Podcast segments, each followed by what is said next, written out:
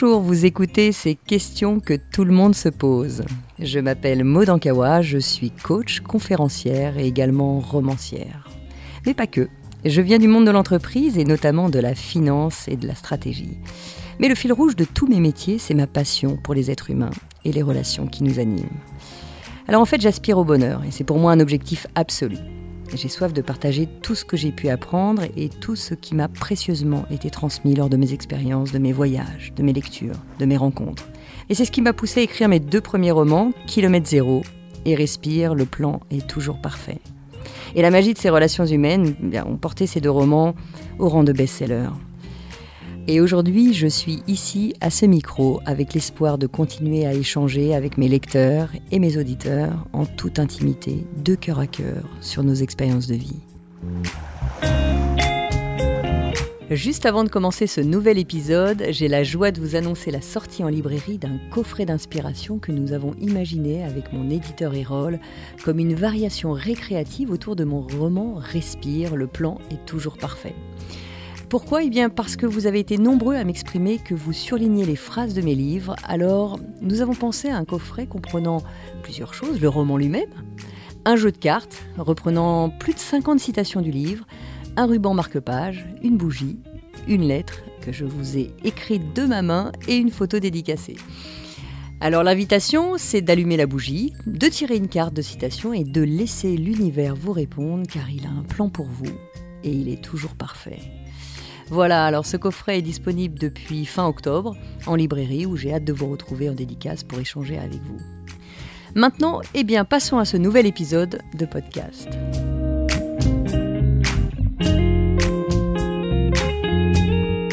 Aujourd'hui, je suis ravie de vous retrouver pour parler de la motivation. Merci à tous pour tous ces sujets qui m'inspirent à chaque fois. je suis vraiment très motivée là aujourd'hui pour vous parler d'un thème qui me tient à cœur. Et aujourd'hui, nous allons nous concentrer sur la demande de Clémence autour de cette motivation. Alors je vous lis sa lettre. Cher Maude, tout d'abord merci pour vos livres que j'ai offerts à toute ma famille. Adepte de développement personnel depuis longtemps, j'y ai trouvé des messages et des expériences qui ont fait écho aux miennes. Dans vos lives sur Facebook, vous avez de temps en temps parlé de la motivation et je voulais vous écrire à ce propos. Comme vous, j'ai quitté une belle carrière pour me sentir davantage aligné dans ma mission de vie, et cela fait désormais un an. Et toutes les idées, toutes les ambitions que j'avais sont restées consignées dans un carnet et rien n'a avancé. J'avais l'impression de pouvoir me lancer, d'avoir tout en main, mais je me démotive et j'abandonne. Je n'arrive pas à avancer seule et une partie de moi commence à être persuadée que je n'étais bonne qu'en entreprise et que j'ai fait une erreur en quittant ce métier qui certes me rendait malheureuse mais que je savais faire. La joie des débuts d'une nouvelle aventure est vite passée et j'ai peur de manquer de temps. Je n'arrive plus à me remotiver. Alors, comment faire pour retrouver la motivation et la garder? Merci Clémence pour ce nouveau thème.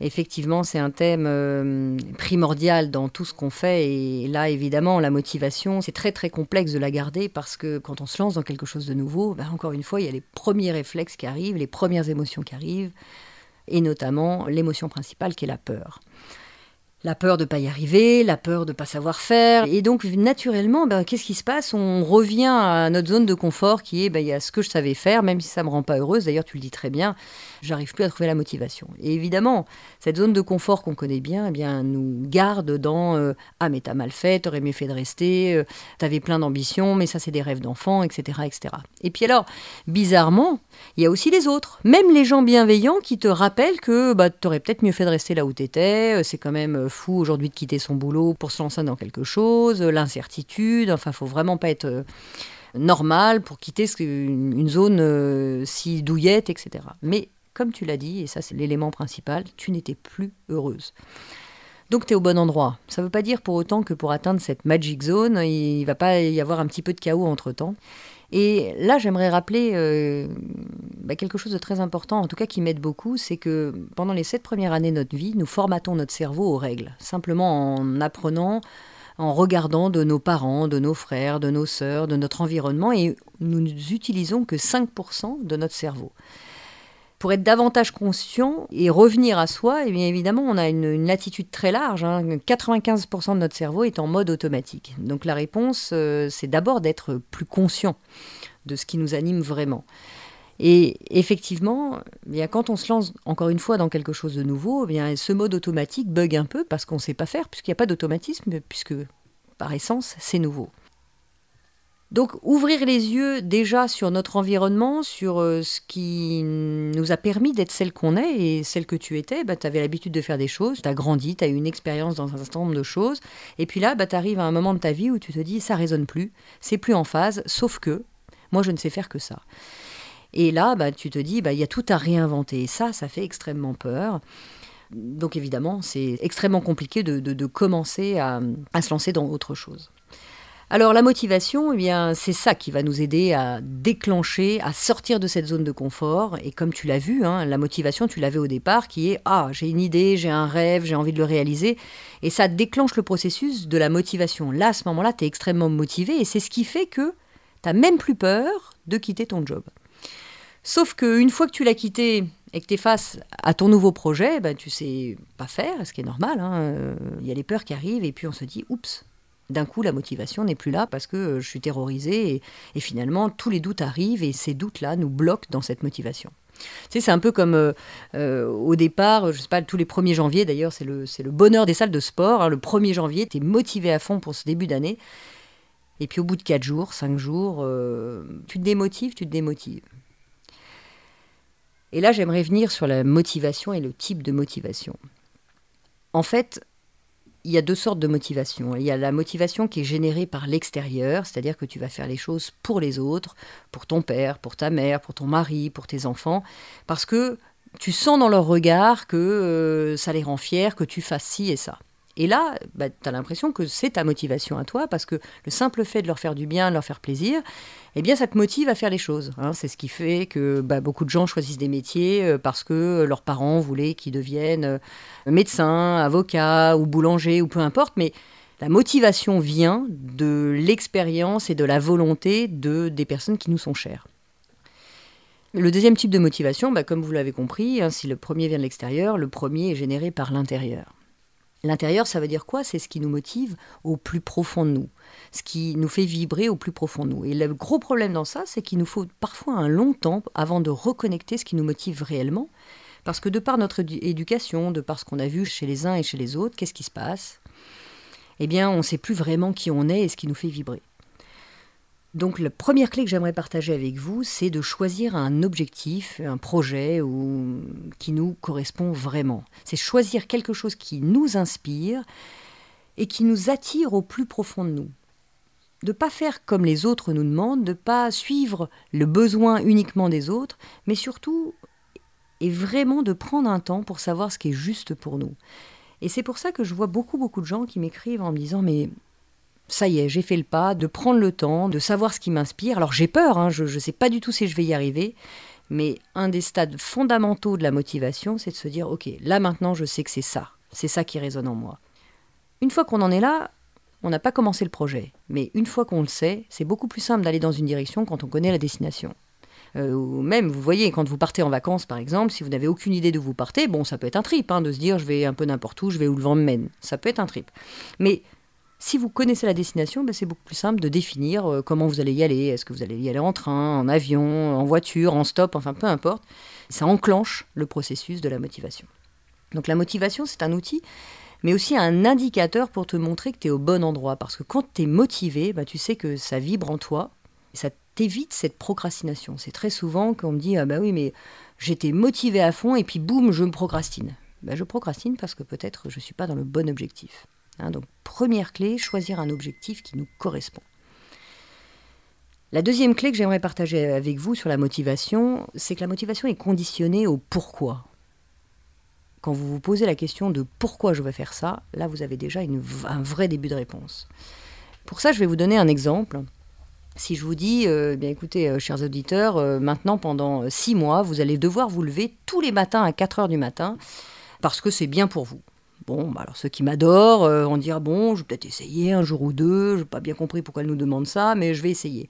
Mais si je vous posais la question à qui le ferait pendant six mois, alors je connais vos réponses puisque j'ai déjà posé la question en conférence et bien souvent, eh ben, il y a très très peu de gens qui lèvent la main. Maintenant, si je vous disais tous les matins, vous allez devoir vous lever à 4 heures du matin et c'est vital pour soigner quelqu'un parce que si vous n'administrez pas un médicament à votre euh, mari, à votre femme, à votre enfant, eh bien cette personne-là, si vous ne le faites pas pendant six mois, va mourir. Et c'est sûr, si vous loupez une fois 4 heures du matin le médicament, eh bien cette personne va mourir. Là, si je vous posais la question de savoir qui va le faire, ben, généralement, il y a 100% des gens. Voyez bien que la motivation est évidemment pas la même. D'un côté, vous n'êtes pas euh, motivé, vous ne savez pas pourquoi vous le faites, et de l'autre côté, il y a une vraie motivation parce que là, vous allez sauver la vie de quelqu'un et puis sauver la vie de quelqu'un que vous aimez profondément. Donc la motivation est vraiment euh, voilà liée à, ce pourquoi. Et là, je reviens à toi, Clémence, dans ce que tu veux faire. Reviens à ton pourquoi. Pourquoi? Pourquoi tu voulais euh, réellement changer de métier et aller vers quelque chose qui vibrait? Alors tu nous expliques pas ton projet réellement, mais je t'invite vraiment à réfléchir à ce pourquoi parce que tu m'avais l'air très motivé et effectivement, tu as le courage de quitter ton travail, c'est pas toujours simple.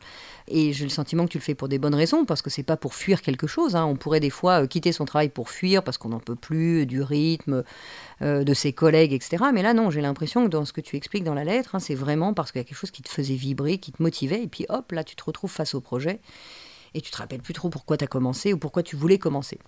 Je t'invite vraiment à faire une liste de tes pourquoi, parce que plus tu t'entraîneras et plus tu entraîneras ton cerveau à faire ces liens de pourquoi je le fais, pourquoi ça a du sens pour moi, qu'est-ce que je peux euh, apporter euh, aux autres par exemple, eh bien naturellement ton cerveau se mettra dans cette initiative de commencer et les peurs vont diminuer. Moi, je me disais, euh, quand j'ai écrit Kilomètre Zéro, alors que j'ai mis deux ans et demi à l'écrire, je procrastinais, je, je tombais, j'y arrivais pas, et puis je trouvais ça nul, etc. Eh bien, je me rappelais le pourquoi je me levais si tôt tous les matins, pourquoi j'avais envie de continuer, et le pourquoi c'était bah, si un mot, une phrase peut faire du bien à une personne sur Terre, alors j'ai raison d'avancer. Et je me raccrochais à cette phrase qui m'aidait beaucoup, qui est quand tu n'y arrives plus dans ton projet, bah, rappelle-toi le pourquoi tu as commencé. Et ça, ça m'a énormément aidé, c'est resté vraiment une clé. Et c'est cette deuxième clé que j'ai envie de partager avec vous, hein, c'est la motivation est conditionnée à ton pourquoi réel. La troisième clé que j'aimerais partager avec vous, c'est d'identifier les freins. Alors ça veut dire quoi identifier les freins? C'est qu'est-ce qui pourrait faire que j'abandonne? Qu'est-ce qui pourrait me freiner d'aller jusqu'au bout de ce projet? Alors moi, je le savais, hein, euh, parfois, bah, quand j'écrivais ce livre, hein, pour reprendre l'exemple de Kilomètre Zéro, ben, qu'est-ce qui se passait? C'est euh, bah oui, c'est plus simple des fois euh, de partir en week-end avec les copains, d'aller boire un verre, d'aller au restaurant, d'aller. Ah non, là, ça demande une certaine vigilance à, continuer dans un projet qui est important pour nous. Donc, par rapport à toi, Clémence, hein, dans ce que tu écris, comme tu le disais, tu as laissé consigner dans un carnet, donc tu avais des choses qui étaient écrites, des choses qui, étaient fortes pour toi. Et bah, finalement, parfois, on se laisse un peu envahir par bah, ce qui nous arrive de l'extérieur et, on mesure pas les freins qui font qu'on pourrait abandonner. Par exemple, ça peut être un frein de temps. Tiens, je peux noter, euh, bah moi, si je mets plus de trois ans à l'écrire, non, je vais pas y arriver. Mais noter que euh, finalement, le temps n'a peut-être pas beaucoup d'importance. Euh, de noter que vous avez peut-être un planning très chargé en ce moment et que c'est peut-être pas le moment de vous lancer tout de suite. De noter tous ces freins qui font que petit à petit, vous allez pouvoir anticiper les scénarios qui pourraient empêcher de réussir. Et là, une fois que tu as anticipé en amont, ben, tu peux trouver des solutions en amont à tes projets et puis t'organiser pour ne jamais te laisser euh, déroger. Donc la troisième clé, c'est d'identifier les freins. La quatrième clé, c'est de mettre en place des rappels. Alors ça, ça m'aide énormément parce que parfois, on, peut, on veut mettre en place des petites choses, mais on n'y pense pas. Alors moi, je mets euh, des post-it euh, de fond d'écran ou je mets des petites alarmes dans la journée qui font que simplement une petite alarme me rappelle qu'une petite chose pourrait débloquer autre chose. Alors mettre en place des rappels, par exemple, pour moi, c'est... Euh, des fois, j'ai une tâche importante, je sais que ça va me demander beaucoup de courage, par exemple, ou, d'être concentré sur quelque chose. Ben, je vais noter que je vais découper cette tâche en petites choses. Et puis, entre-temps, bah, je vais aller me faire un thé, je vais aller me faire du bien. Je vais me rappeler à certains moments que euh, je peux demander de l'aide à un ami, par exemple, euh, que je peux peut-être déléguer une, certaine chose, que je peux peut-être euh, écouter une, une conférence, on y viendra aussi sur d'autres façons de voir les choses, mais de m'aider à droite à gauche et de me mettre des petits rappels de Ah, tiens, quand je bloque, je peux me faire une petite liste de rappels qui font que euh, je vais pouvoir euh, aller naturellement m'aider de différentes choses, ou même simplement de faire une pause, de lire cinq minutes, de me décentrer le cerveau et puis de revenir à mon projet. Donc ces petites listes de rappels que vous faites en amont, bah, ça peut vous aider à, revenir à ce qui est juste pour vous. Donc essayez d'y penser, mettre en, place des rappels. Et, toi, dans, ton cas, Clémence, bien, dans ce que tu disais, ben, voilà, tu as pu écrire euh, ce pourquoi tu voulais avancer. Ben, Peut-être que tu peux mettre des petites choses en face, des étapes que tu as consignées dans ton carnet, justement. Et ces petites étapes, en mettant des rappels, ben, ça peut t'aider à focaliser ton esprit sur ce qui est important. La cinquième clé que j'aimerais partager avec vous, c'est de démarrer par une habitude pour monter votre énergie. Ça, c'est vraiment important. Et si je reprends euh, ce que tu disais, euh, Clémence, sur ta lettre, tu dis parfois je vais pour me lancer et puis, et puis je me démotive et, puis finalement j'abandonne. Et ça, c'est vraiment bah, le cas de tout le monde déjà, hein, de te rendre compte que tu n'es pas la seule. Et moi, ce qui peut m'aider quand j'ai ces doutes qui arrivent, c'est de commencer par monter mon énergie. Alors ça veut dire quoi monter mon énergie? C'est d'avoir des petites habitudes rapides. Comme par exemple, moi, ce qui m'aide beaucoup, c'est euh, bah, de méditer un petit peu avant de commencer, euh, c'est-à-dire de baisser mes pensées, de me poser un peu. Parfois même, c'est de faire un peu de sport. Alors faire du sport, c'est pas trois heures de, footing, hein. c'est parfois euh, simplement de faire quelques exercices, 30 secondes, sauter, simplement monter l'énergie et de bouger son corps, ou même simplement, ça m'arrive le matin, de mettre un peu de musique, de danser, de, de bouger, n'importe comment. Alors bon, évidemment, je le fais quand je suis seule, parce que sinon j'ai l'impression d'être ridicule. Mais parfois, aussi simplement d'écrire, d'écrire des idées. Hein, pas d'écrire euh, forcément un roman, mais euh, d'écrire des, idées. Et puis hop, d'écrire, bah, ça m'aide à monter l'énergie, ça m'aide à, voir les choses un peu autrement. Et ce qui m'aide aussi dans, mes petites habitudes, c'est d'écouter des musiques inspirantes. Parce que d'un coup, je sens l'énergie de la musique et puis ça m'aide à monter ma propre énergie. Et d'ailleurs, j'aimerais partager avec vous qu'il y a de nombreuses études scientifiques qui démontrent que démarrer par une de ces petites habitudes, eh ben ça change naturellement nos automatismes. Et quand tu démarres par une habitude comme le sport, ben tu as envie de mieux manger, de, euh, de te sentir mieux dans ton corps, de mieux t'habiller, parce que tu es en phase avec ce processus. Ça crée un cercle vertueux qui te donne cette énergie-là. Donc je vous invite à créer vos propres habitudes, là ce sont les miennes, mais n'hésitez pas à partager les vôtres, parce que des fois, des toutes petites habitudes font que bah, tiens, on n'y avait pas pensé, et puis finalement, ça nous aide à, être au meilleur endroit. Et ça nous donne l'énergie d'avancer. La sixième clé que j'aimerais euh, partager avec vous, c'est de euh, se faire aider par son environnement.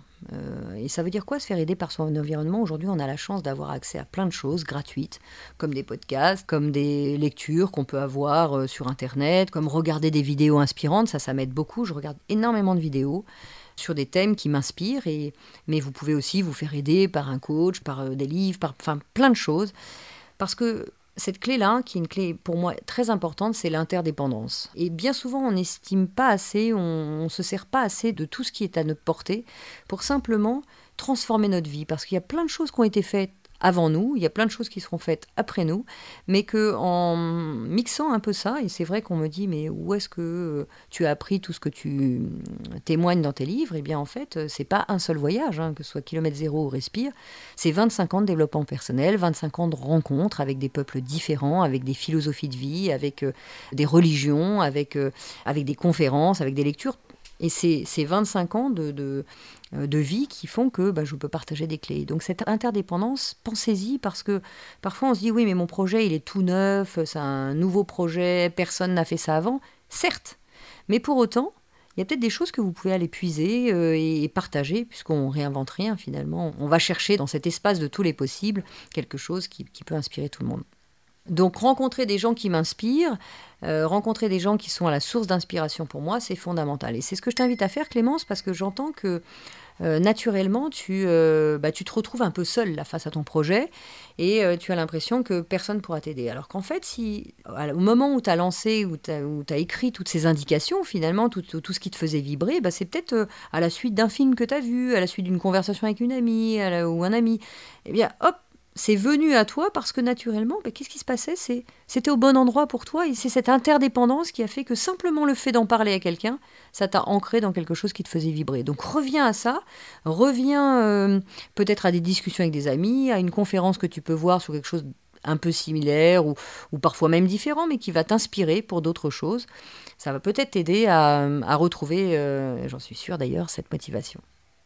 Et enfin, le dernier point que j'aimerais partager, c'est d'éviter une multitude d'objectifs. Parce qu'on a tendance des fois à arriver avec euh, plein de choses, et puis un objectif on en emmène un autre, et puis un autre, puis un autre. Et, l'erreur, en tout cas moi je l'ai faite plusieurs fois, ce serait de commencer tout à la fois.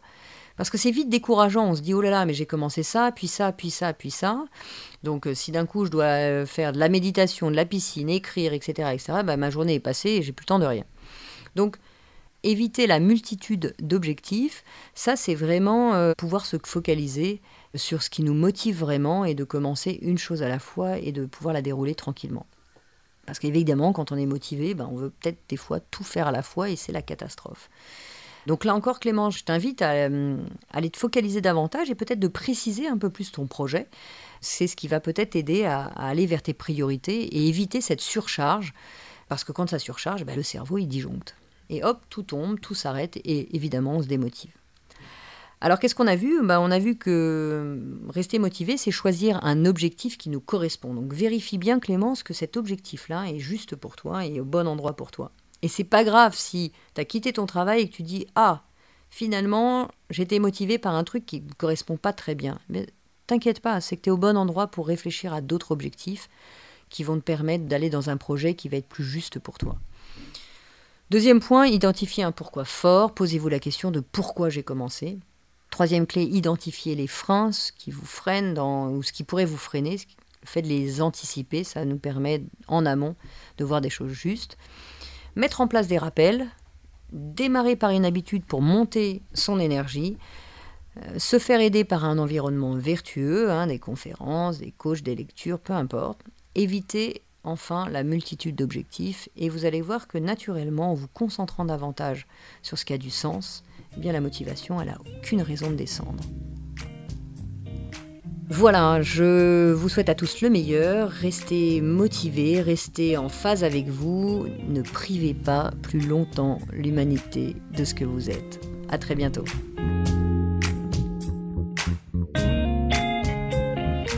On se donne rendez-vous dans 15 jours pour le prochain épisode de ces questions que tout le monde se pose. Pour être tenu au courant de sa sortie, n'hésitez pas à vous abonner à ce podcast, me suivre sur les réseaux sociaux sous le nom de Maude Ankawa ou consulter mon site internet maude, m a u d ankawa N'oubliez pas que si vous avez vous-même des questions ou s'il y a des sujets que vous aimeriez que j'aborde dans un futur épisode, vous pouvez m'écrire ou m'envoyer une note vocale à l'adresse podcast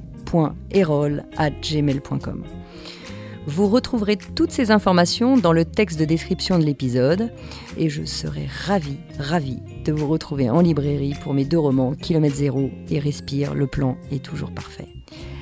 Un grand, grand merci à mon éditeur Erol de m'accompagner dans mon aventure littéraire et de produire ce podcast. Et cet épisode a été réalisé par Margot Roll et Céline Malvaux de l'atelier ENL et monté par Noémie Sudre.